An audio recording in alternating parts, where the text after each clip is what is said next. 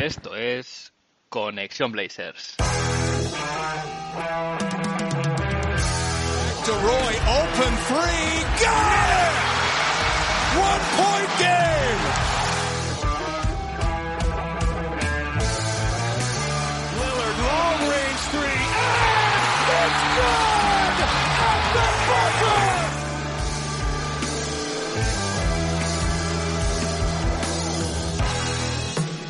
Bienvenidos al episodio 40 de Conexión Blazers. Soy Héctor Álvarez y para empezar la semana bien toca mirar Oregón para traerte una dosis de todo lo que necesitas saber del equipo, este episodio en un poquito más de una hora.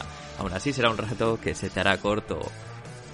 Se ha abierto la veda de traspasos, Joe Cronin debuta como general manager a todos los efectos con sus primeros movimientos con el roster y podemos em- decir que no ha empezado de la mejor manera o al menos no, no le, la mayoría de la afición de los Portland Trail Blazers no le ve el beneficio al traspaso eh, que ha ejecutado. Analizaré este traspaso durante el episodio con la ayuda de un par de invitados e intentaremos entender un poquito qué, qué puede significar de cara, de cara también a la próxima temporada y a próximos movimientos. Pero eh, lo que sí se puede decir de entrada es que es, es un, es un mensaje también de que el tanque está todo gas, la franquicia ya toma la dirección formal de tanquear, de dejar de competir esta temporada y de ya pensar en un pick, eventual pick de lotería en el draft eh, que llega este verano. Los resultados en pista de, esta de la semana pasada pues van un poco en esa dirección, cuatro partidos y cuatro derrotas y es que ahora mismo el equipo tiene un balance de 21 victorias, 33 derrotas ya se ha caído formalmente de los puestos de play-in. Está, están los Portland Trail Blazers en el puesto número 11 de la conferencia oeste. Y si voy a repasar las estadísticas que nos da NBA.com, podemos ver que el equipo va, cae, cae cuatro puestos en offensive rating, estando ahora mismo en el puesto número 20. En defensive rating se sitúa en el puesto 28, subiendo un puesto respecto a la semana pasada. Y en lo que sería net rating, el equipo pierde un puesto también para sentarse en el puesto 25. Además de hablar largo y tendido con los invitados eh, acerca del traspaso, también repasaré eh, temas de actualidad, sobre todo bueno, un pequeño tributo a Robert Covington y a Norman Powell por sus tiempos en Rip City. Crónicas Express muy muy rapiditas esta semana para que no se vaya el episodio, eh, no se haga demasiado largo. Y Dame Time, como siempre, ya sabéis, Dame Time no falla, lo tenemos en todos los, en todos los programas. Así que nada, eh, al lío y vamos a empezar.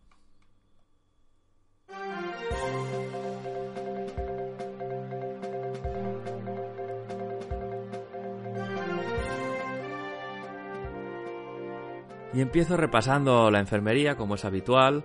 Eh, como sabéis, Cody Seller sigue, sigue lesionado de su rodilla derecha, de esa pequeña rotura en la, en la rótula, y todavía no tenemos tiempo, es decir, fecha para su retorno. Es el mismo caso de Larry Nance, otra lesión un poco sospechosa en su caso que a día de hoy no sabemos cuándo va a estar disponible para el equipo.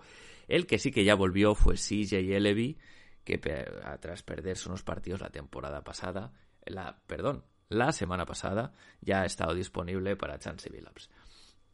Nos llegaba esta semana también eh, la confirmación de que la cirugía que se sometió Nasir Little en el hombro la ha ido bien, así que Nash ya está operado, ya ha empezado su proceso formalmente, su proceso de recuperación y habrá que esperar eh, bueno, pues eh, si la franquicia comparte lo que suele ser en estas ocasiones, que son pues actualizaciones sobre, sobre su estado físico, en cuanto ya pueda empezar a entrenar, pues supongo que colgarán algún vídeo de, sobre todo al ser una lesión de hombro, no tirando, porque tirar será de las últimas cosas que hará, pero ya sí que haciendo un poco de ejercicio, eh, lo que sería cardio sin contacto. Así que queda, estamos ya a la espera un poquito de, de, bueno, de actualizaciones acerca del estado físico de Nas, que en cualquier caso no van a darse en un futuro cercano.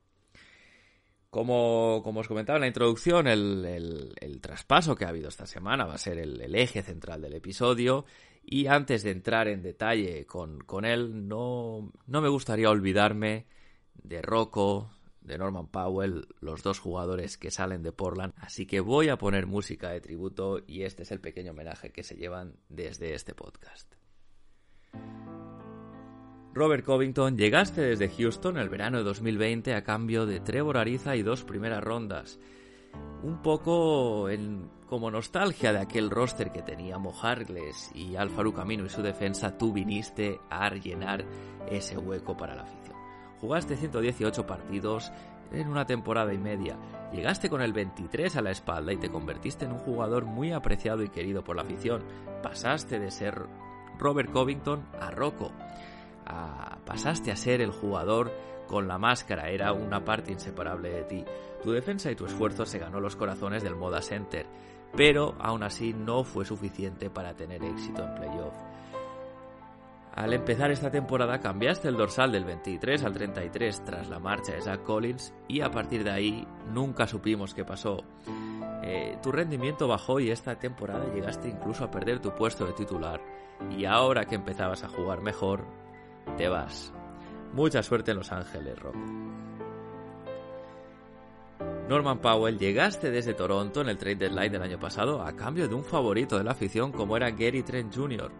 67 partidos has jugado entre la temporada pasada y esta, y es que eras la esperanza para que este roster pudiese dar un salto de calidad inmediato.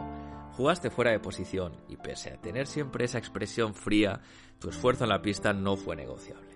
Este verano la franquicia te dio el contrato de tu vida y ahora tras 40 partidos te vas camino de tu soleada California natal. A ti también, Norman Powell, suerte en Los Ángeles. Y tras este humilde tributo, pasaré, como os decía, rápidamente por unas crónicas express para después charlar con dos miembros de la comunidad tuitera, Dani Ignacio, Dani que es uno de las dos personas que llevan la cuenta de Trailblazers España, e Ignacio que es más conocido en Twitter como Blazers Fam, charlaremos un poquito del trade deadline y de este movimiento que nos ha dejado a todos un poquito decepcionados.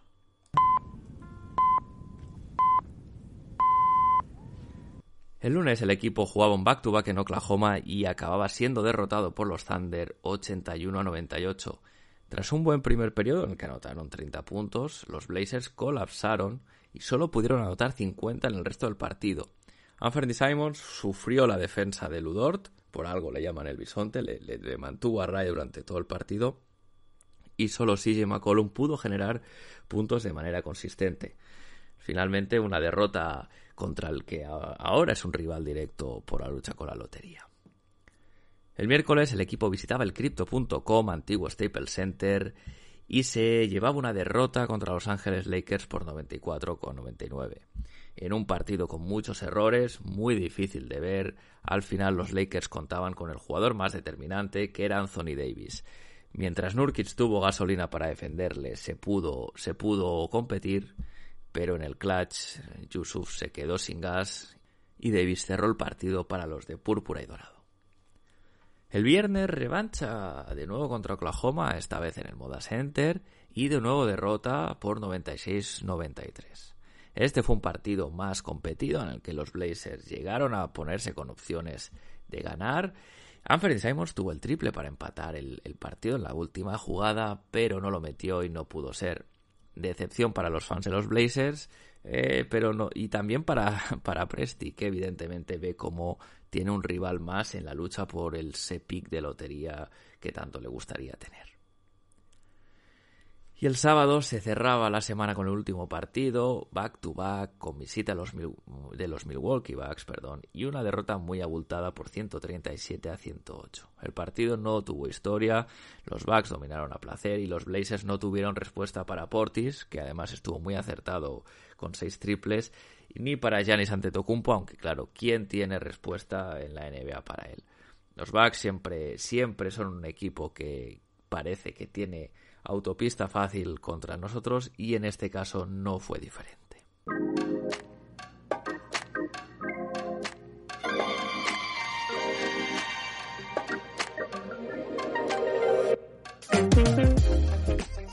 Hoy tenemos dos invitados que ya son conocidos del programa y un poco para ayudar a arrojar un poco de luz, bueno, explicar y ayudarnos a entender un poco tal vez qué ha pasado este último movimiento que ha dejado a todo el mundo un poquito descolocado. Eh, Dani, Ignacio, bienvenidos, ¿qué tal estáis? Pues muy bien, muchas gracias, bien hallados y nada, pues bien, dentro de lo que cabe, o sea, bien, pero con lo de un poco contrariados con, pues bueno, este movimiento que ha sido extraño y con ganas, con ganas, con ganas de, de hablar un poco, de poner en común y de, y, bueno, hablar de, de, lo que nos gusta, ¿no? Un placer, un placer como siempre estar aquí. Sí, exactamente, pues eso, comentar un poco las noticias que han surgido estos días y bueno, ver un poco qué, a qué camino puede llevar esto, ¿no? Sí, sí. Eh, para los que no los conozcáis o a lo mejor no hayáis escuchado alguna de las otras veces que han estado por aquí, Dani es una de las dos personas que lleva la cuenta de Trailblazers España. Desde aquí un saludo a Oriol, a ver si para la próxima se puede, se puede unir. Ignacio, pues también ha estado por aquí mm, ya un, par, de veces. Exactamente. Eh, más conocido en Twitter, arroba BlazersFam, también. Eh, bueno, pues un poco como decíamos, ¿no? Para, para, hacer terapia, casi yo diría, sobre lo que sí. ha sido este, este movimiento.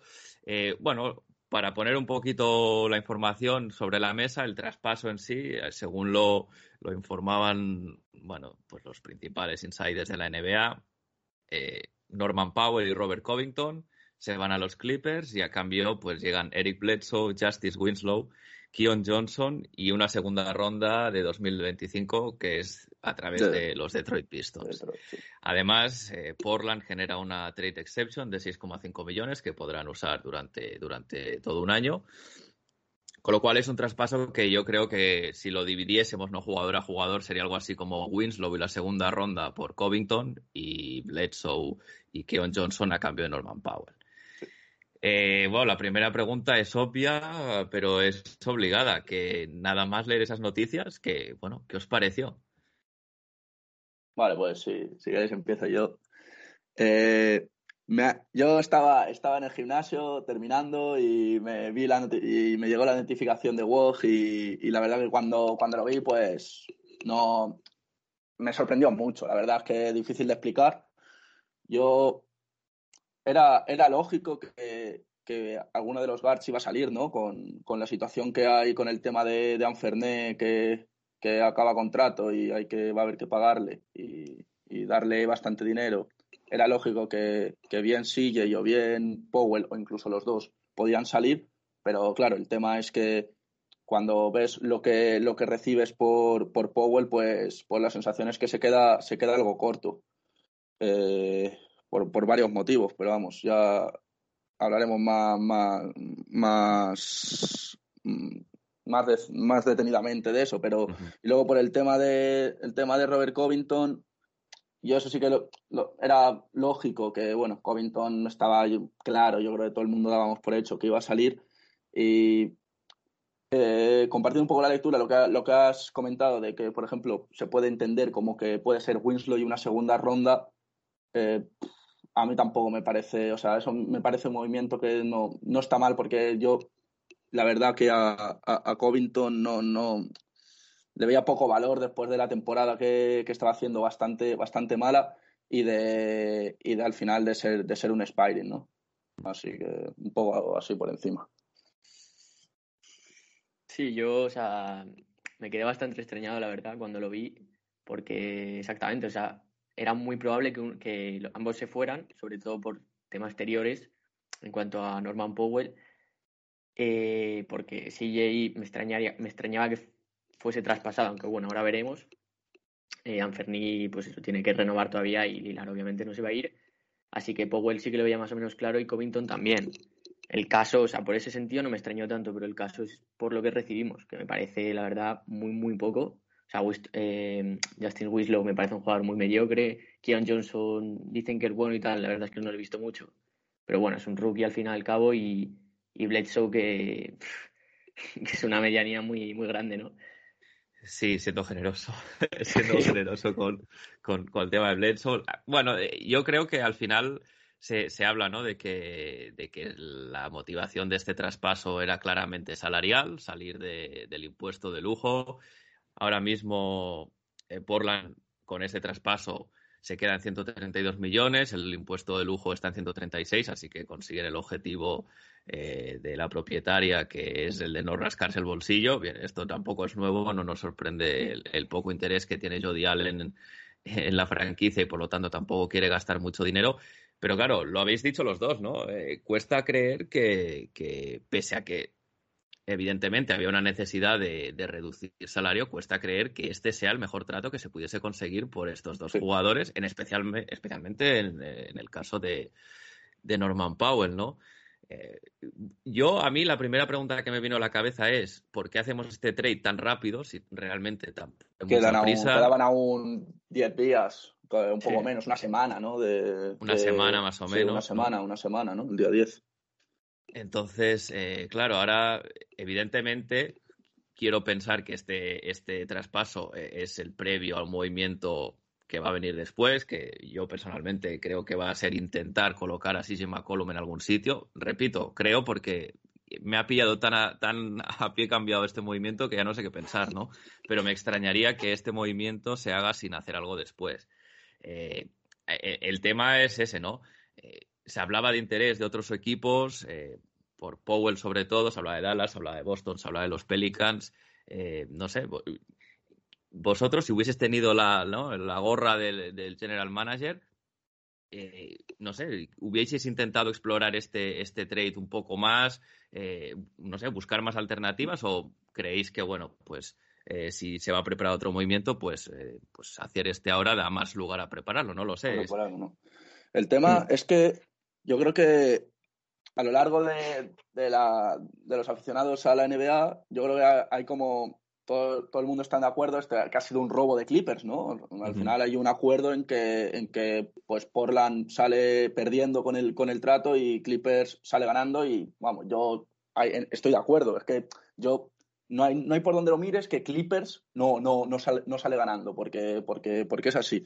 Pero sí que es verdad que ya, ya esto me ha sorprendido que ha habido eh, más de un periodista de, los Blazers, de los que cubren los, los, Blazers, que no les ha parecido mal el trade y precisamente hablaban un poco de, de, esa razón de que sí que es verdad de que, por un punto, pagar impuesto, tal y como está el equipo en la situación, era algo que se podía, se podía solventar, o sea, se podía hacer un trade de cara a no tener que pagarlo, porque tampoco tenía demasiado sentido al no estar compitiendo, pero claro, era esta la forma de hacerlo. Yo creo que no, era necesario hacerlo así, ¿no? Podías solventar el, pagar el, el, impuesto de lujo rebajando de otra manera y no prácticamente dando a Powell por, por algo con tan poco valor.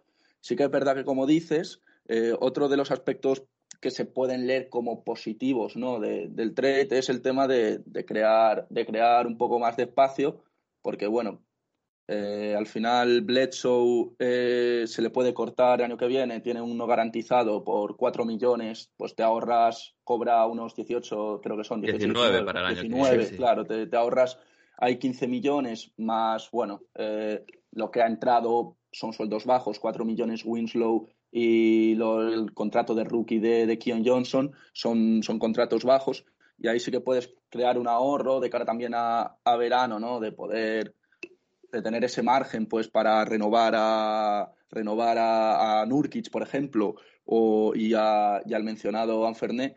Pero claro, y, claro, y otra lectura es el seguir haciendo espacio también para mover, como has dicho, a CJ, que a mí también, estoy contigo, a mí me parecería que tras este movimiento lo más lógico sería hacer eso, sería mover a CJ y por una por jugadores que, que te den, eh, digamos, un poco de, de, de capacidad para, para tener eh, espacio de cara al verano, es decir, jugadores con un contrato o bien expiring y obviamente algo de valor, obviamente un trade bueno. Sí, no me claro, pues sí, Claro, eso es, hay que conseguir un trade bueno, que eso no sabemos si, hay, si existe esa opción o si no la si, o si no existe, no, o sea, no, lo, no, no sabemos, no sabemos qué ofertas hay que no, obviamente eh, lo que hay que hacer es moverlo si llega una buena oferta. Moverlo por mover no, no, tiene sentido, pero el caso sería ese. Yo creo que sí que estaríamos en una situación eh, interesante si somos capaces de mover a CJ por jugadores con un contrato eh, no muy alto que nos diera también margen de cara, de cara al verano.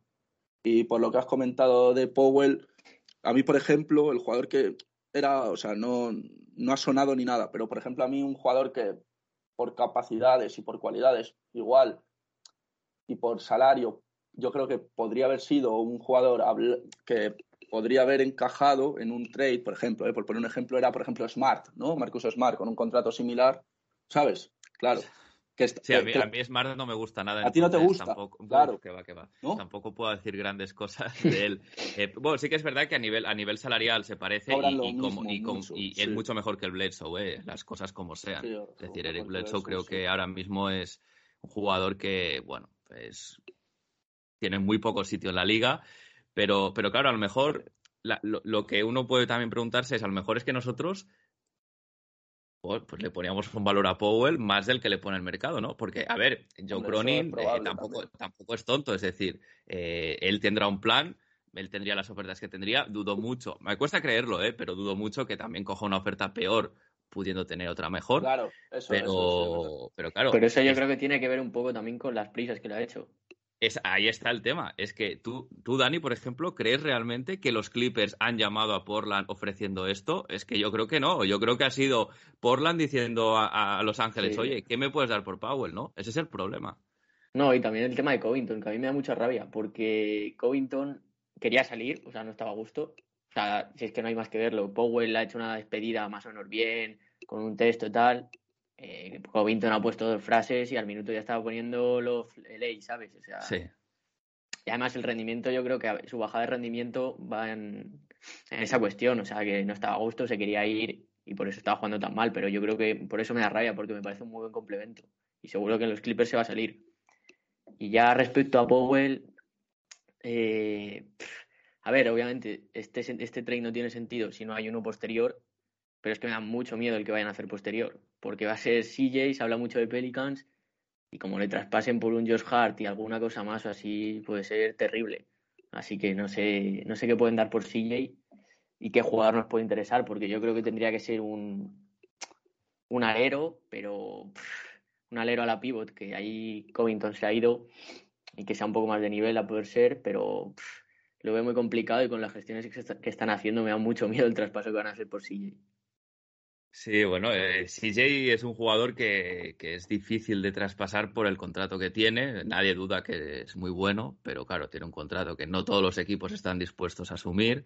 Eh, pero claro, eh, ya, ya esto un poco para haber reincido ¿no? en el tema de, de, de, de, lo que es el mercado y cómo se ha explorado, se había hablado de que, por ejemplo, los Pelicans, que estaban interesados en CJ, pero también en Powell, se habla de que ellos ofrecían una primera ronda y a lo mejor una trade exception de, que tienen de que son 15, 16 millones, hablo de memoria, me parece que va por ahí.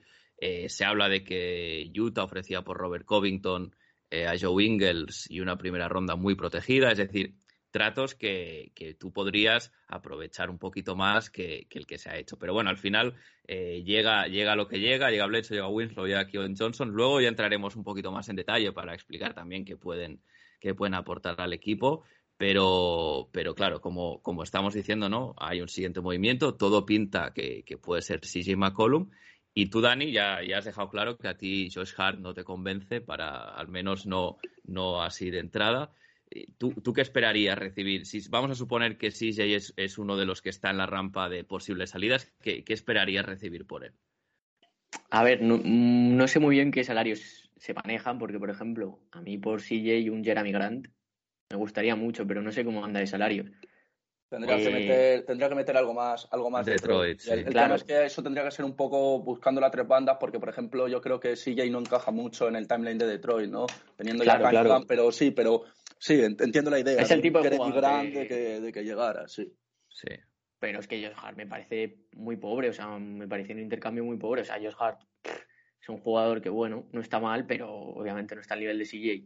No, y luego también podría, se podría pescar en Pacers, que, que están de rebajas y quieren, bueno, se hablaba de que querían traspasar a, a Sabonis, a Turner, y por ahí podría ir un poco los tiros, pero pero con, o sea, otro interior aparte de Nurkic, no sé cómo encajaría eso, la verdad. Es que Nurkic, o, ojo, eh, que Nurkic tampoco hay ninguna pasa? garantía de que no. vaya a salir. Claro, claro, puede salir perfectamente no, también. Yo, yo creo que han hecho un poco eso también para renovarle, eh. Yo cuando sí, lo vi me la dio la sensación. Sí, la sensación que, es esa. Que van a hacer eso, pero bueno. Eh... Sí, además estaba jugando bien estos últimos partidos, tal, y depende de cuánto cobre, puede estar bien. Yo, yo por apuntar una cosa, es que lo que has dicho, que me ha parecido interesante, lo de ¿Fue, fue Cronin el que llamó a, a, Clippers o fueron Clippers los que llamaron a Cronin? Hay una, unas declaraciones muy interesantes del propio GM de Clippers, ¿no? Hace de ayer, diciendo que él en ningún, ni en sus mejores sueños hubiera, hubiera imaginado haber sacado a, a, Powell por, por ese precio. La verdad es que han sido unas declaraciones que, que son pues es que son blanco y en botella, es que es sorprendente, es muy sorprendente. Yo es lo que es, que es lo que decís, si no hay otro movimiento no, eh, tiene que haberlo, claro, tiene que haberlo, es que si no hay otro movimiento la, la, el, el, el 1% de posibilidades de que funcione es que Kion Johnson, por lo que sea, explote y sea una maravilla. Que es claro, eso, un 1% de que pase eso, de que eso, porque es la única forma que podría. Pero es que eso no puedes hacer un trade basándote en eso y dar a un jugador como, como Powell basándote en eso, por lo que sí, sí, es que no es sorprendente. Además que Bledsoe puede salir perfectamente ahora también. Sí, Bledsoe ya no ha jugado es otra, es que no ha jugado y el, pues no ha jugado por, una, por una claro, lesión y lleva sin, sin, al, sin lo he puesto, partido no sé cuántos meses. Ha sido eso, al final Bledsoe muy extraño eso, muy extraño. Sí, en este mm. trade Bledsoe es para igualar el salario de Powell. Sí, totalmente. a nivel deportivo no aporta nada. El tema es, eh, no entiendo cómo es decir, haciéndole el favor, porque a los Clippers les hemos hecho un favor quedándonos eh, a, Bledsoe, eh, pues claro, ¿por qué no recibimos una, primera ronda? Eh? Pues por las molestias. Totalmente, totalmente. Porque al final al menos, va a ser difícil empaquetarlo si no es una operación parecida con otro equipo, que por cuadrar salarios haya que meterlo por ahí, porque lo que es interés deportivo no genera ninguno, ¿no? Y menos con ese contrato que tiene. Sí que es verdad lo CJ que... le gusta mucho. A CJ le gusta sí, es verdad, CJ había dicho que era como un mini Lebron. Pero eh, bueno, es que Bledsoe era como mini Lebron. Lo que pasa es que hay que ir al Bledsoe de hace. Claro, pues, a ver, es un buen defensor. Es un buen defensor. Sí que Eso, sí que es cierto. Es un buen defensor. Un tipo muy físico, pero que, claro, no, tiene, no, no tiene cabida para nada, para nada en este equipo, ¿no? Entonces, eh, sí que es verdad que, se le puede cortar en julio del año que viene, a los pocos días de que inicie la agencia libre. La, menos mal, menos mal, porque yo cuando se dio el traspaso, yo vi su contrato y yo no, no, sabía que no, que no era garantizado. Yo cuando lo vi dije, es que encima tiene un año, más. hay que comerte otro año más. Joder, es que, es que, es que eso, eso sí que era ya, eso ya era terrible, macho. Pero bueno, sí, de lo que hablabais de, de qué sacar por CJ, yo ahí estoy un poco empepinado en que si tiene que ser Pelicans, si sacamos a Herb Jones de alguna manera y algo más, puede estar bien. Yo es que ese chico, a Herb Jones, las veces que le he visto y por lo que habla la gente y todo, le veo un jugador con un potencial y que encaja muy bien en lo que necesitamos, un defensor élite. Y, y a ver, es que es, es poco o es mucho. Es que al final es lo de siempre. Tampoco sabemos que, cuál es el valor de CJ. No lo sabemos realmente. Han ha habido ah, incluso rumores de que algunos GMs lo consideran un activo, un activo, eh, ¿cómo se dice, no? Negativo, eh, negativo sí. Yo, creo que eso era Daryl Morey alimentando la prensa, ¿eh? Personalmente. puede, ser, puede ser, puede ser, pero también es cierto, también es cierto, Héctor, que no se ha hablado, o sea, no se ha hablado mucho de. Se habla de Pelicans, pero es que tampoco se ha hablado mucho de equipos que quieran a CJ. Eso también es verdad. Y, igual también puede ser por ahí que es que le, demos nosotros un valor que no tiene. Es que eso Dallas, puede ser. Se hablaba de Dallas. Se, habló también, de se ha hablado de Dallas y de Pelicans como los dos más, más probables. sé qué tiene para dar. No, Dallas lo único cosa. por chinguis, pero yo no lo quiero ni en pintura. No, no, no. Particularmente no lo quiero ni en pintura. Pero es lo único, así, Tim, porque lo que decían Tim Hardaway, no, por favor, es que no tiene ningún sentido. Es un Josh Hart. O, sí, sí, no.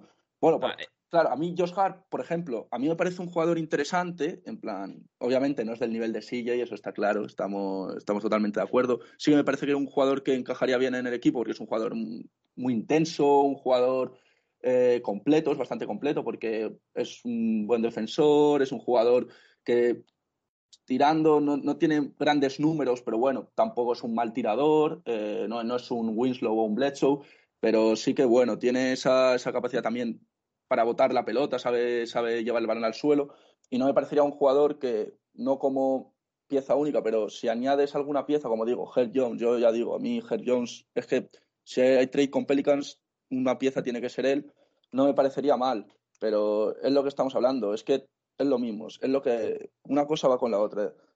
si el trade de, el trade de, de Powell tiene que encadenar uno más, la lógica es que, lo, es que sea el de, el de CJ, ¿no? Porque a mí tampoco se me ocurre que otro jugador puede ser el que, ¿sabes? Porque si mediante ese trade yo estuve echando cuentas, estuve echando cuentas ayer y me salía que podíamos, si traspasábamos por lo que podíamos adquirir al traspasar a CJ más o menos en salarios y tal, eh, imaginándome un trade con Pelicans, eh, podríamos tener alrededor de un margen de entre 20 y 30 kilos para, la próxima, para el próximo verano.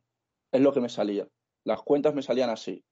Claro, por eso sí que puedes conseguir en, el, en la agencia libre, que no hay muchos jugadores este año muy interesantes, no, hay demasiados, sí que puedes conseguir algo, algo, bueno, que, que te siga ayudando, además de lo que puedes conseguir en el draft.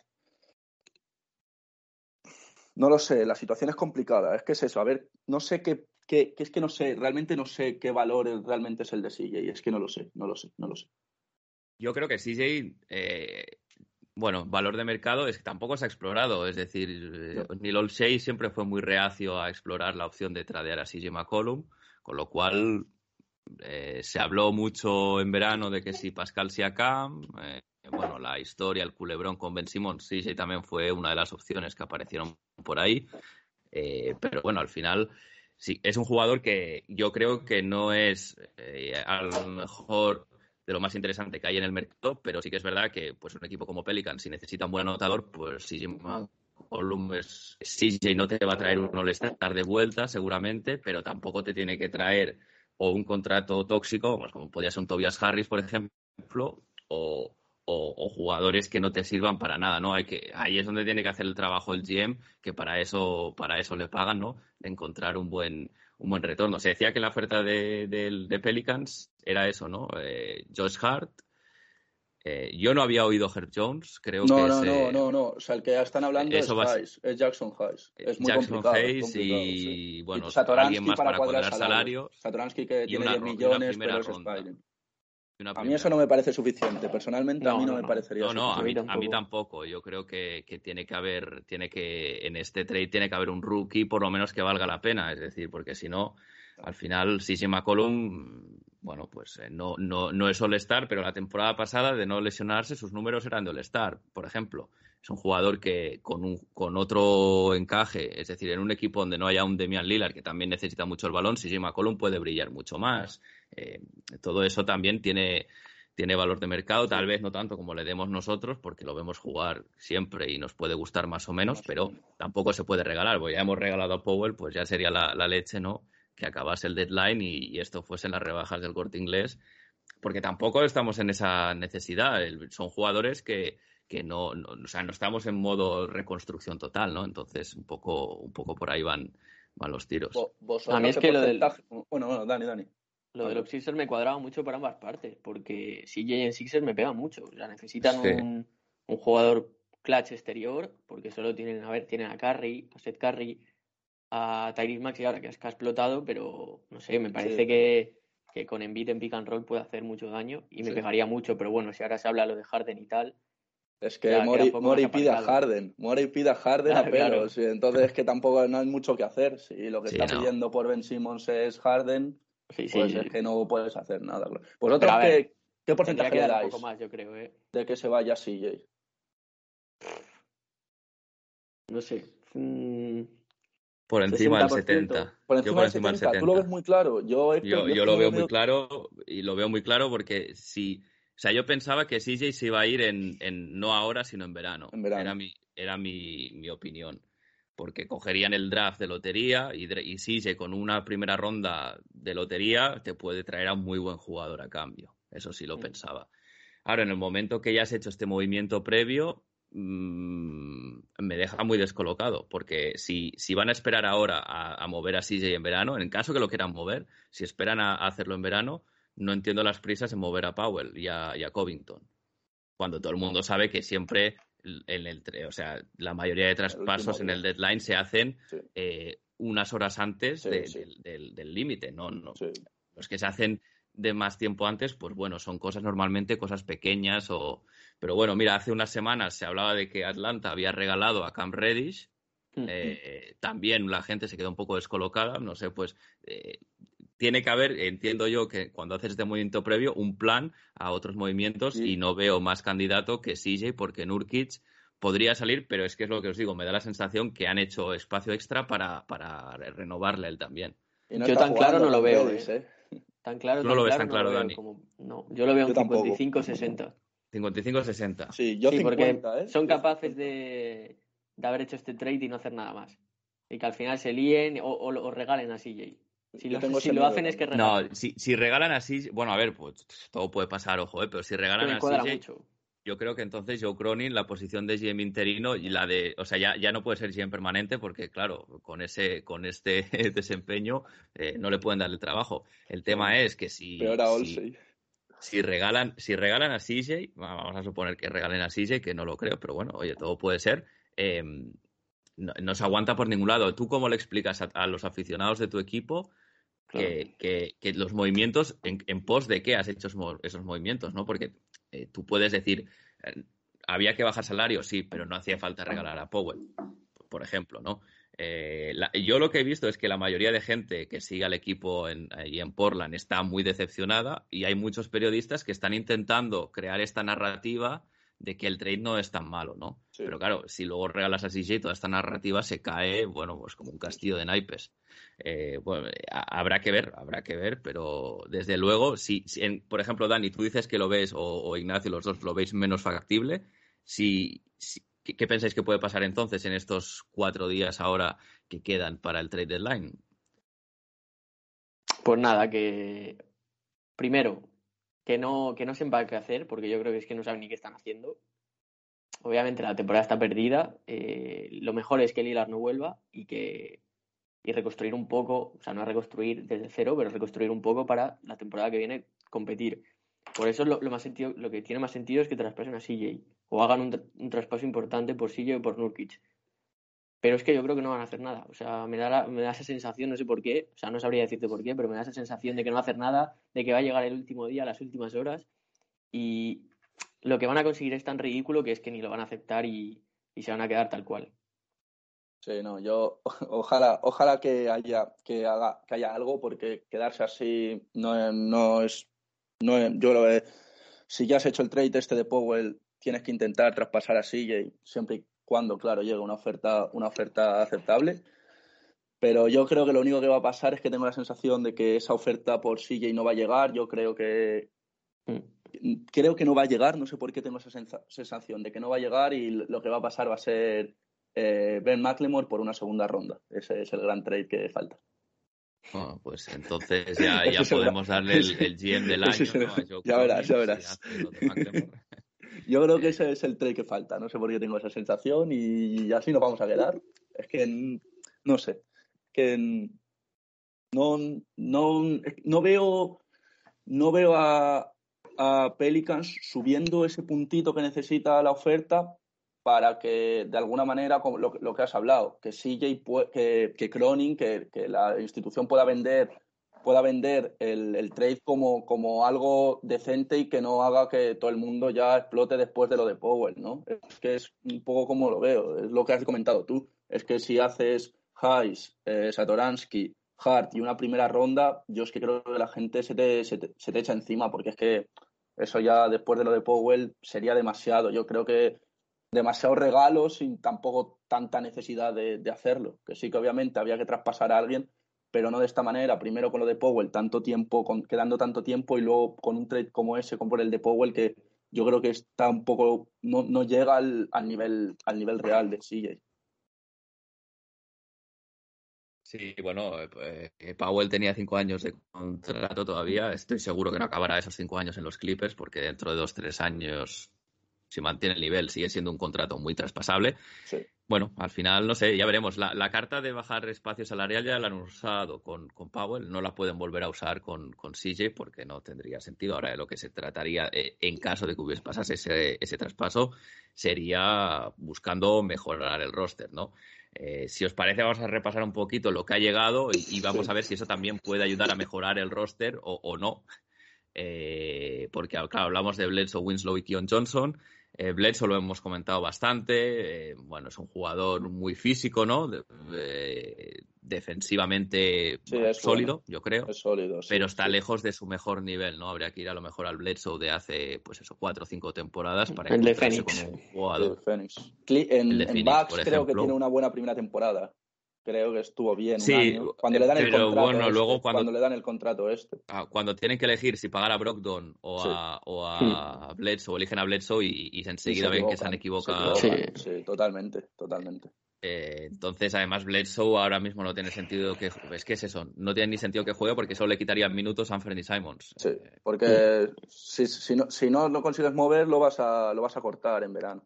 Así que no tiene sentido que, que juegue. A ver, eh, a- a- lo- los Grizzlies lo consiguieron moverlo, traspasaron por él con los Pelicans y consiguieron moverlo en, en- en la offseason pasada, con lo cual eh, misión imposible tampoco es. ¿Qué sacaron Pero- por él? No me acuerdo. ¿Qué, fue lo que Bueno, llegó en el trade de, de Adams y Ah, vale, sí, el de Adams, sí, sí, y, y sí, y algunas Sí, rondas de de Adams draft y que se Valanciunas. intercambiaron. Sí, sí, es verdad, Sí. es verdad, es verdad, ese trade. Sí, sí, sí, ya me acuerdo, ya me que, acuerdo. que la- sí. que- que mucha gente ve- creía que no se podía mover a Bledsoe después y A lo Bledsoe, consiguieron sí. empaquetar. Así que quién sabe si nosotros también lo conseguimos, pero bueno, Claro, que de entrada no contamos con, con él, ¿no? no, al no tener un garantizado el próximo año sí que lo hace un poco más movible. Sí, Hmm. sí, sí. pues, bueno, claro, es que si no sería, Si no, sería imposible. sería imposible, exactamente. Sí, Entonces, Winslow, que, que lo que habéis visto de él, ¿qué, qué os parece? Dani, tú al principio decías que como que no te convencía mucho. A ver, es un perfil que necesitamos, el típico alero que defiende bien y tal, pero no tiene el nivel como para ser titular. O sea, para mí es un jugador de banquillo, claro. Entonces, además ya lleva muchos años que sí, que tiene mucho potencial, pero nunca explota, nunca termina de explotar. Entonces yo creo que me parece un jugador muy, muy, mediocre, muy mediocre también, o sea, necesitamos algo más.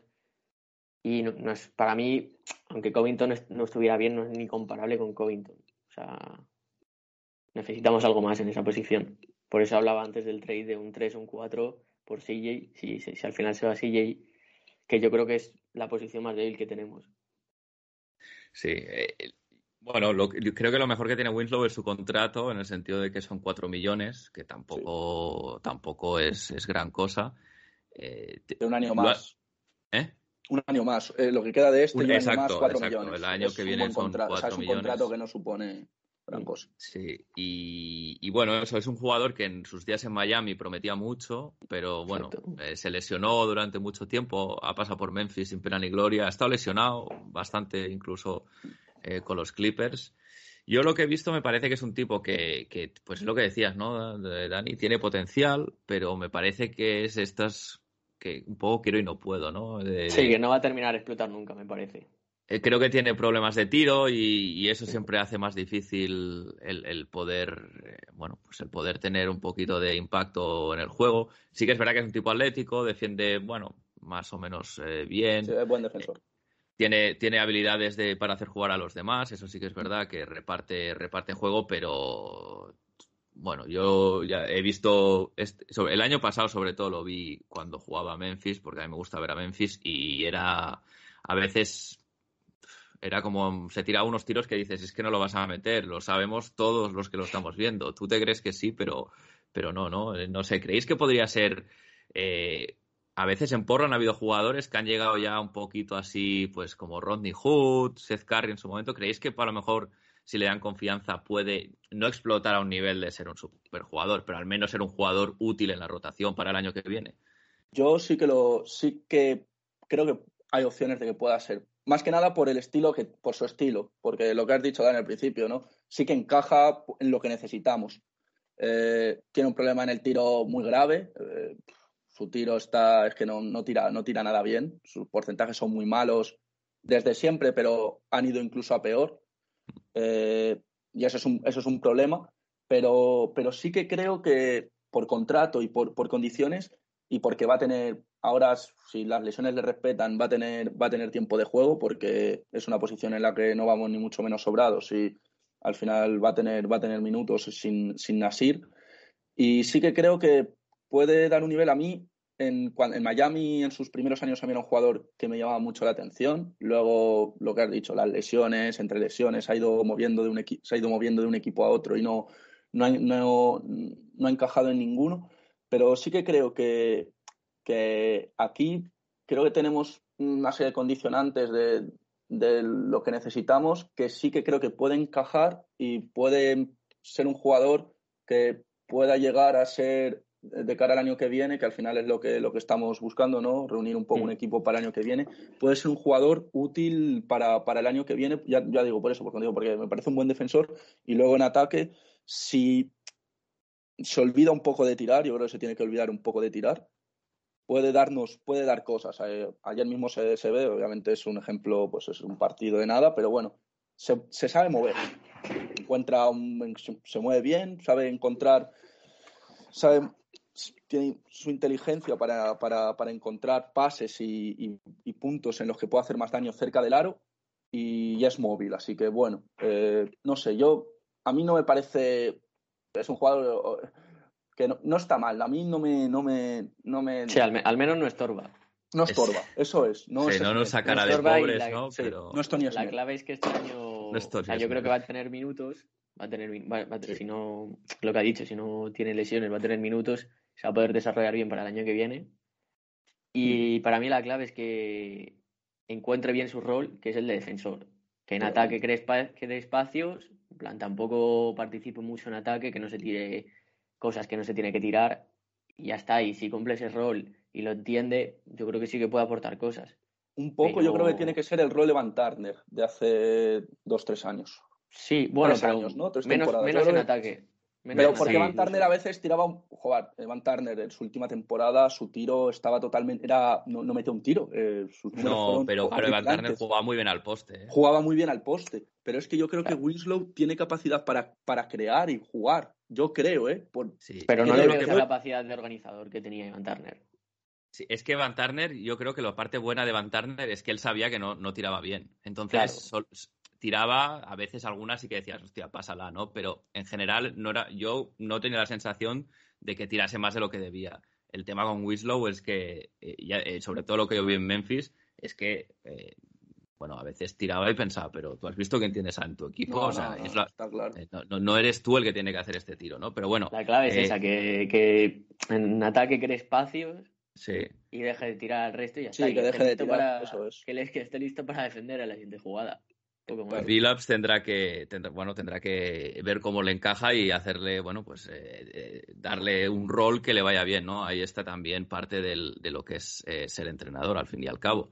Sí. y si queréis pasamos a hablar un poco de Keon Johnson que este es el más desconocido para, para todos tal vez así un poco de, información. He hecho, he hecho un poco de scouting gracias a, a, bueno, al scouting que había hecho Enrique Pedro de Planeta NBA, que ya estuvo aquí hablando de los rookies en verano, un tipo que, que conoce la, la, NCA a la perfección. Shoutouts Enrique desde aquí. Eh, Kion es un escolta, 1,96, 84 kilos. Eh, por lo que demostró en su, en su etapa universitaria, un tipo con una capacidad atlética espectacular, bueno en defensa, tiene, tiene el récord de salto vertical, vertical, en las pruebas del draft, ¿eh? con 48 vale. pulgadas, que, que, bueno, es, es más de lo que hizo Lavin en su día, que creo que era el que tenía el récord hasta, hasta que pasó él. Y lo que se dice es que es un chaval pues que está muy muy verde, que no que, que tiene mucho potencial, un potencial bastante interesante, pero que, que todavía necesita tiempo antes de, de poder eh, contribuir, ¿no? Digamos, no, no, no, en los Clippers, por ejemplo, apenas ha jugado esta temporada, ¿no? Entonces, no sé, no sé qué os parece si, si, si lo veis como un jugador que, que, bueno, pues puede ser interesante. Yo personalmente creo que aunque sea, tenga mucho potencial, no cuadra mucho en nuestra, en, en nuestro proyecto de intentar ganar eh, el año que viene o dentro de dos años con Demian Lillard. Pero bueno, en cualquier caso parece que es un jugador que se puede tener en cuenta de cara a un futuro, ¿no? Tal vez sea lo más interesante que hemos recibido en este traspaso. Yo la verdad es que no le he visto nada, pero es eso, o sea, no me cuadra nada. O sea, en el momento actual necesitamos jugadores más, bueno, para el año que viene necesitamos jugadores más realidad y no, y no jugadores con potencial. Y además, respecto a los rookies, estamos viendo que no, por ejemplo, Greg Brown, que a mí es un jugador que me gusta mucho, no está teniendo muchos minutos. O sea que, además, en la posición de, de escolta base. Ayer vi un show en el cuarto cuarto. Claro, sí, pero cuando. pero no está, no, no, no, no, sí, sí, es muy raro. Yo no juega juega Snell y no juega, y no juega Brown, ¿eh? A mí que me sí, sí, yo no lo entiendo, yo no lo entiendo. O sea, yo eso es algo que no entiendo, entonces no creo que vaya a jugar mucho. Este Keon Johnson, además de escolta, Ben McLemore está jugando bien. Y, y luego está Dennis Smith Jr. también, así que no creo que tenga muchas oportunidades, pero bueno, o sea, si tiene potencial, adelante y que venga y intente demostrar lo que pueda. Sí, no, yo la verdad no, no sabía quién era, sí que luego sí que me sonaba de lo típico cuando ves, repasas todos los jugadores del draft de verano, pues sí que el nombre me llamara, sí que me, me, llamó, pero no me acordaba y he estado, pues, estos dos días he estado mirando, viendo en internet, pues eso, los típicos vídeos de scouting de la universidad y un poco lo que decía gente de Clippers. Y es eso, es un jugador Dos, yo creo que se puede, sí que podría ser adaptable al 3, creo que podría serlo por condiciones. Al final es un. Tiene que ganar mucho peso. Sí, eh, tiene que ganar peso, pero bueno, es un 1,95, 1,96, tiene lo que dices, tiene que ganar peso. Y saliendo de la universidad, sobre todo, se veía como, bueno, allí era un, un, defensor totalmente de élite y, y, eso, un jugador con unas capacidades atléticas brutales, un poco en ese sentido es como Greg Brown, es un jugador que si tiene opción del mate te hace el mate y eso, claro, es, es, un potencial interesante. Eso ya, ya de tener un jugador con esas capacidades atléticas ya, bueno, te da algo en lo que, en lo que poder crear y a poder apoyarte. Pero, pero es eso, al final un jugador que está, que está verde, en Clippers tampoco ha tenido muchas oportunidades. Eh, en, la, en la G League ha, ha, jugado bastante en la G League, tiene algún partido, algún partido así, así, así bueno. Y a ver, sí que es verdad que por lo menos sí que yo creo que sí va a tener, espero, espero que, que juegues. Ya que lo has traído, espero que juegue este año, este año que ahora, o sea, Sí. esta temporada que está- vamos a tanquear. Tiene que jugar es este año. Claro, claro, Claro. tiene que jugar ahora y ver qué te puede dar esta, estos eh, tres, cuatro meses ¿no? que, que quedan de temporada. Y a ver, y veremos, a ver, por lo menos sí que yo sí que lo veo como un poco, mm, sí que me da un poco de, de, por así decirlo, de ilusión de, de- de ver a ver qué puede hacer, ¿no? De un jugador más joven que puedas ver qué puede hacer y qué te puede dar. Pero sí, la sensación es que es un jugador que está todavía verde y que, le falta, y que le falta mucho. Si, si en algún momento llega a ser algo, todavía le, queda mucho. Yo lo único que espero estos últimos meses es eso, que, que ponga a los jugadores jóvenes, que no hay nada que perder, que ponga a Watford a Greg Brown Jr., que a mí me gusta mucho, lo repito, o sea, me gusta mucho, es un jugador que creo que puede llegar a ser algo importante, y a Keon Johnson, que los ponga y ya está, y si se pierde, pues ha perdido, ¿qué más da? Sí, Si al final no, totalmente. para jugar con Snell, para jugar con Dennis Smith Jr., para jugar con McLemore, pon- pones a estos chicos Claro. y si y si progresan bien, y si no, tampoco pasa nada. Sí, Ahí- que interesa, interesa perder. Interesa Ahí está el tema. Eh, es- de hecho, este traspaso es, es, el, es un mensaje muy claro de, de la, de, la, de la organización de que quieren tanquear, porque hasta ahora no, no, no se habían movido en No. uno u otro sentido. Y, y al final tanquear es un tema de organización, porque los jugadores siempre quieren ganar y el entrenador siempre quiere ganar, ¿no? Pero la organización pues ha dicho, vamos a, a- ya formalmente a tanquear. Entonces ahora es eso, ¿no? Eh, ¿qué, qué cinco inicial creéis o os gustaría ver en, en- en pista? Vamos a suponer que CJ sigue, porque si no, claro, ya entras en quién Mm. viene por CJ y se complica mucho. Eh, ¿qué, qué cinco inicial os gustaría ver de aquí a final de temporada? ¿O qué jugadores os gustaría ver jugar? Es decir, un Sí. poco Sí. esto, ¿no?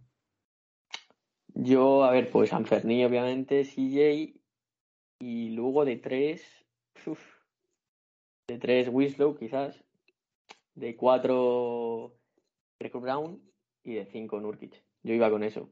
Y luego lo que sí que pido es que dejen de dar tantas oportunidades a CJ Levy, porque de verdad que es un jugador que no puedo. Ojo, O sea- que, que tuvo unos buenos partidos, ¿eh? No, no, no. Sí, sí, no, pero tuvo, tuvo, ah, hubo tuvo tres, cuatro partidos que jugó bien. Lo único eh, está volviendo a ser, pero no, no, no. La sensación es que ese jugador es Prefiero que- malo, la verdad. Prefiero que juegue Keon Johnson que, que Sí, sí, sí, sí. Sí, sí, no, no, totalmente. totalmente Y luego que, que dé oportunidades a, a Watford, que juegue bastante, y poco más. Y que, yo Wa- pues yo a eso, Watford le pondría titular. de titular por quién, por Greg Brown. Por, por Greg Brown, sí. La Greg Brown Bueno. lo pondría un poco más, o sea, Sí, Es de que- 5 quizás. O... claro, es que ahí al no tener, al ce- no saber cuándo va a volver Zeller ni tener saber nada de ahí, pues sí, pues por probar un poco Sí, Greg Brown, bien. por tener esos minutos que es- además Nurkic suele tener sus problemas con las faltas y tal, Mm. por tener ahí a Greg Brown saliendo del banquillo. Pero sí, a mí Sí. Trendon Watford, de, de todos a- ahora mismo, obviamente a Ferné, ¿no? Pero Trendon Watford yo creo que está siendo pues la nota más positiva, ¿no? De, de estos partidos y está mostrando que, que es un jugador que, que sobre todo tiene ese... Sabe, sabe de baloncesto, Entiende el ¿no? juego, entiende el juego. sabe de entiende, entiende el juego. Da esa sensación y, y luego además tiene, tiene capacidades físicas, porque es un jugador que cuando lle- parece que no, o sea, parece que es trotón, que es un poco eh, un poco lento, pero cuando encara el aro sí que se levanta, o sea, no, no tiene miedo ahí a comerse mí me gusta y es interesante. me gusta Sí, es es, interesante. es bueno, es bueno. Es un un jugador chaval- competitivo. un chaval que viene siendo rookie, que es capaz de coger un rebote y correr él al contraataque con el balón, yo solo por eso, para mí ya merece, Sí. merece jugar, porque... Siendo interior, ¿eh? Claro, claro, Sí, exactamente. Que, que, que eso no, no es tan sencillo de hacer y toma siempre la decisión correcta, ¿no? Porque, claro, podría coger el balón y luego tirarse un pase de estos de Westbrook que van a la tercera grada y, bueno, pues muy bien, ¿no? Pero, pero no, no, realmente tiene muy, muy buen criterio. Eh, ya está sentado en la rotación, de hecho. Sí. El tema será, yo creo. La pregunta ahora es esa: es uno, Greg Brown, si realmente va a entrar en la rotación o no, que debería, porque Sí, es que yo creo que no se que sí, justifica parece que los minutos de Snell. Porque no aporta nada. Lo de Snell, no. Nada, venía, venía con la bandera de tirador, pero es que no las mete, así que fuera de eso no aporta nada. Y, y luego, pues eso, Keon Johnson, ¿no? Que, que sí que sí, sí es verdad que está, que está verde y que necesita desarrollo, pues eh, esta es la mejor temporada para dárselo, porque al final se trata de, se trata de perder partidos. Bueno, pues porque al final la estrategia a medio plazo es la de tener este, este draft, ¿no? Este pick de lotería, así que, así que bueno. eh, Hay que, hay que ver, Héctor, hay un poco donde queda también Larry Nance Jr., porque, claro, eh, yo tiene un buen contrato, porque, bueno, él va a ser, termina el contrato el año que viene, cobra El 10 año que millones, y sí que por características sí que es verdad que ahora también, sobre todo cuando estábamos hablando, se parece, tiene características similares a, a Watford. Es un jugador que, Sí. sí, que- que se son, puede, sí, ese sí. tipo de, son ese tipo de jugador.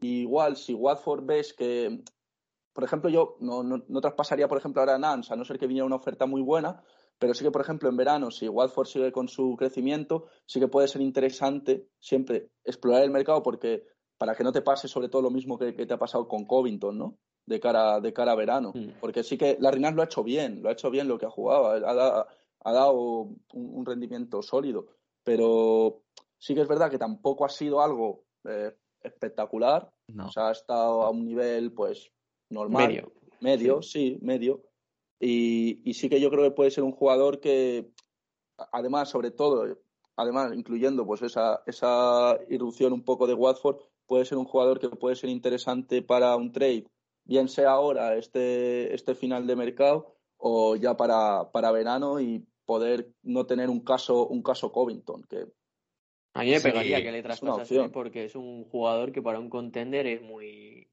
es muy apetecible. versátil, claro, sí, sí. o Sí, tiene, tiene mercado, Larry Nance Sí, tiene sí, sí, mercado. tiene mercado. tiene mercado y es un jugador útil para muchas posiciones, para salir desde el banquillo, ser titular que defienda un poco a jugadores 3, 4. No sé, yo creo que pueden llegar cosas por él, pero Mm. bueno, ya es especular un poco. Sí, yo me lo quedaría personalmente. Eh, creo que aunque Watford eh, haga un muy buen final de temporada, eh, es un chico que necesita mucha experiencia y, y yo me gusta, me gusta mucho Watford, pero si el año que viene el equipo va a playoff, me siento mucho más cómodo si Nance está en pista antes que Watford, ¿no? Eh, a mí me ha dejado un poco frío el Larry Nance. eh, me esperaba Sí, un poquito esperaba más un de pelín él. más, esperaba un pelín más. No- Porque- No, ha estado, mal- no ha estado mal, pero ha- ha- bueno, ha aportado cosas buenas, pero yo lo veo muy reservado a la hora de atacar el aro y es un tío que tiene las capacidades físicas para hacerlo. No es un gran tirador, así que tiene que, tiene que buscar los puntos de otra manera, ¿no? Pero bueno, veremos. Eh, se queda, se queda un, un quinteto un poco, un poco curioso. Van a ser partidos más difíciles de ver los que Sí. quedan hasta final de temporada que, que- que, bueno, pues que por ejemplo el año pasado, ¿no? Pero bueno, eh, poca broma, eh, yo hace muchos años que no recordaba los Blazers yendo a tanquear. Eh, es algo también que hay que tener en cuenta, ¿no? Es algo no positivo. El equipo ha competido durante, durante muchos años, así que Sí. Al final, bueno, a ver, también te digo, yo casi estoy disfrutando más ahora, que al final vas a ver el partido y no esperas nada, esperas ver un poco el show que lo que estábamos viendo a principio de temporada o lo que vimos también el año pasado, por ejemplo, que era un equipo que quería pero que no podía y que vivía de, de, pues de que Lilar te, te hiciera un milagro y sí. sí que es verdad que a veces hay que dar un paso para atrás para dar otro adelante y si con esto consigues un, un top 5 del draft y, y, te sale bien, pues al final pues será una, una buena noticia. Y si consigues que algún jugador, el que sea, pues eh, termine de, pues, de ese saltito durante dando con los minutos que va a tener ahora, pues al final sí que pues al final no está tan mal. Que, que es lo que hay. Si todos queríamos competir, mira, me acuerdo lo que hablábamos a principio de temporada, pero es que las cosas sí, sí. No, no, han, no, han, salido bien. Entre unas cosas y otras, pues la temporada no, no, ha, no, no, ha, no ha ido bien. Sí, estos partidos permitirán pues eh, ver pequeños detalles, ¿no? Pues por ejemplo, otro día Anferni tuvo el tiro para ganar, no lo metió, sí. pues te quedas con eso, ¿no? Pues la próxima pues aprenderá eh, pues esto, un poco esa, esas cositas que ahora puedes ver que antes no apreciabas tanto, ¿no? Porque buscabas un resultado que ahora ya te da, te da bastante igual. Se diseñó una jugada interesante, al menos. Estuvo, sí. estuvo bien, fue bonito. Sí. La, la, jugada que se hizo para, para el trade, bueno, ahí, para, para, para, la última posesión esa de, de Fernández estuvo bien. Así que vas, vas, viendo cosas, viendo cosas y bueno. Pues eso, que, que vayan mejorando que poco a poco y ya está. Claro, claro. empieza a tomar algunas decisiones porque a mí es lo que me falla mm. de él. O sea, es un jugador que anota muy fácil, pero a mí me sigue faltando algo. O sea, no le veo con potencial de ser una superestrella. O sea, porque sí, anota muy bien, pero la toma de decisiones me deja muy frío. O sea, no organiza bien al equipo, a veces se tira unos tiros que no tienen sentido. Así que bueno, estos meses que aprenda y, y que esté bien para la próxima temporada.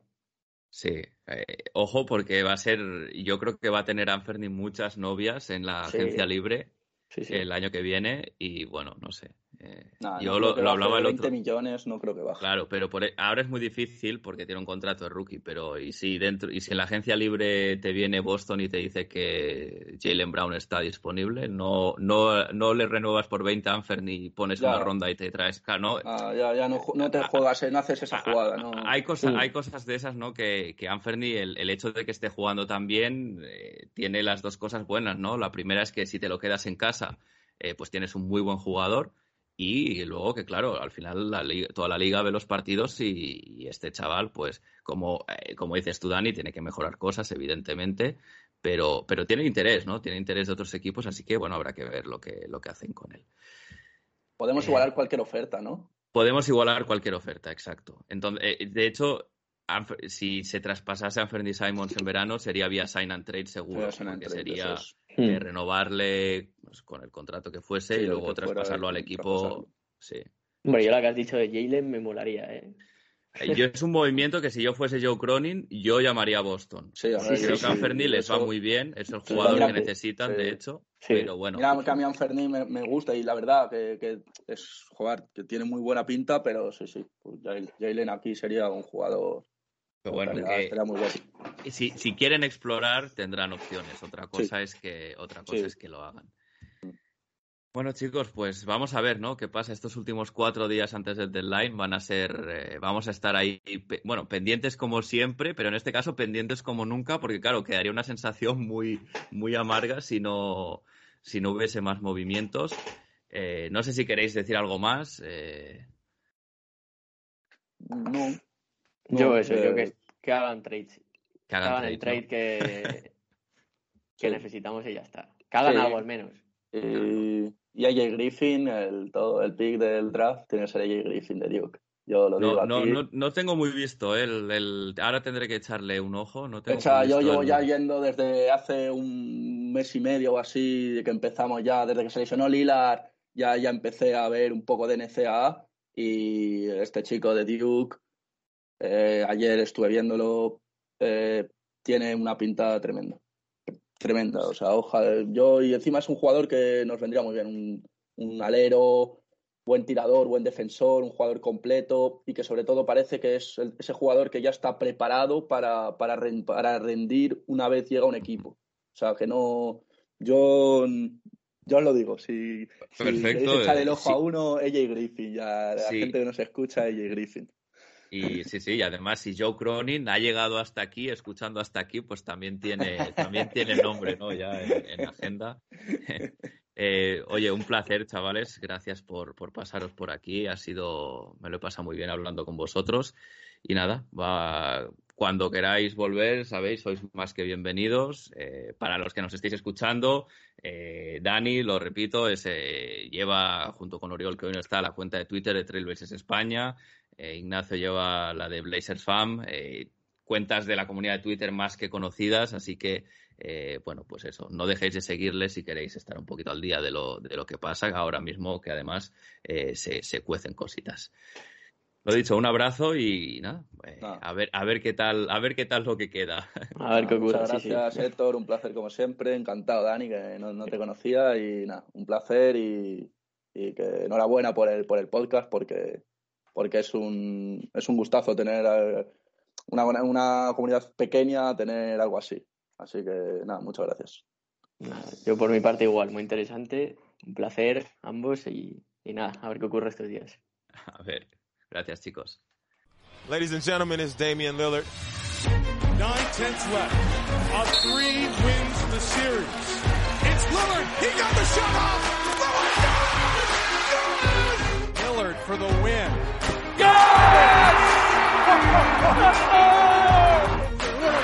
Oh, are you kidding me? At the horn. Lillard.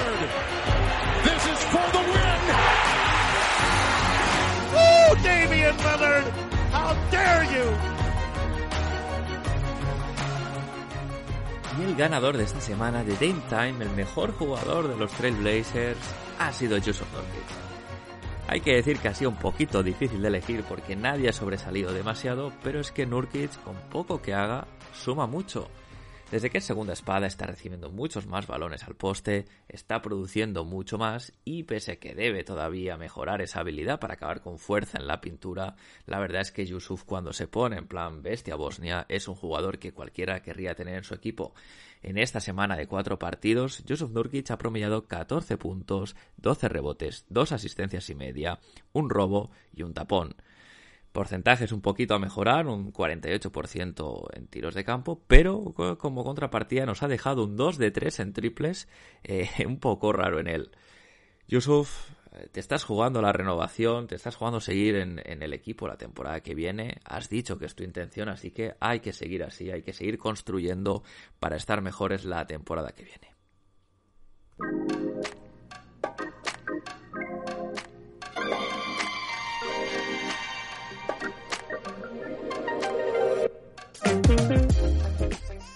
¿Y qué le espera al equipo en esta semana que empieza hoy? Pues tenemos tres partidos. El martes partido contra Orlando, último puesto en la conferencia oeste, balance de 12-43. Y ese realmente va a ser un partido contra un rival directo por un buen pick de lotería. ¿Quién nos lo iba a decir esto a principio de la temporada? El miércoles back to back recibimos la visita de Los Ángeles Lakers, que ahora mismo están novenos jugándose eh, el play-in. Con un récord de 26-28 han perdido 8 de los últimos 10, aunque una de esas victorias fue la semana pasada contra nuestros Trailblazers. Y el sábado visita a los New York Knicks, que ahora mismo están en la conferencia oeste en el puesto número 12, con balance 24 y 29, luchando por entrar en el play-in, así que se entiende que será un partido donde ellos den, pongan todo para ganarlo, porque su objetivo es poder competir para estar en playoff. Y con esto cierro el episodio por hoy. Si tienes algo que decir sobre el podcast, recuerda que puedes dejar tus comentarios en iBox, también los puedes enviar a la dirección de correo connectionblazers.gmail.com y ahora también en el Discord de la comunidad de Back to Back. Como siempre, os dejo el link en la descripción. Recordad también que podéis ir a la cuenta de Twitter, arroba connectionblazers, donde os avisaré cada episodio nuevo que vaya subiendo y podéis estar al día de la actualidad de la franquicia. Muchas gracias por escuchar el podcast una semana más. Recomendadlo a vuestros amigos y a vuestras amigas. Sin más me despido, seguimos conectados. Hasta la semana que viene.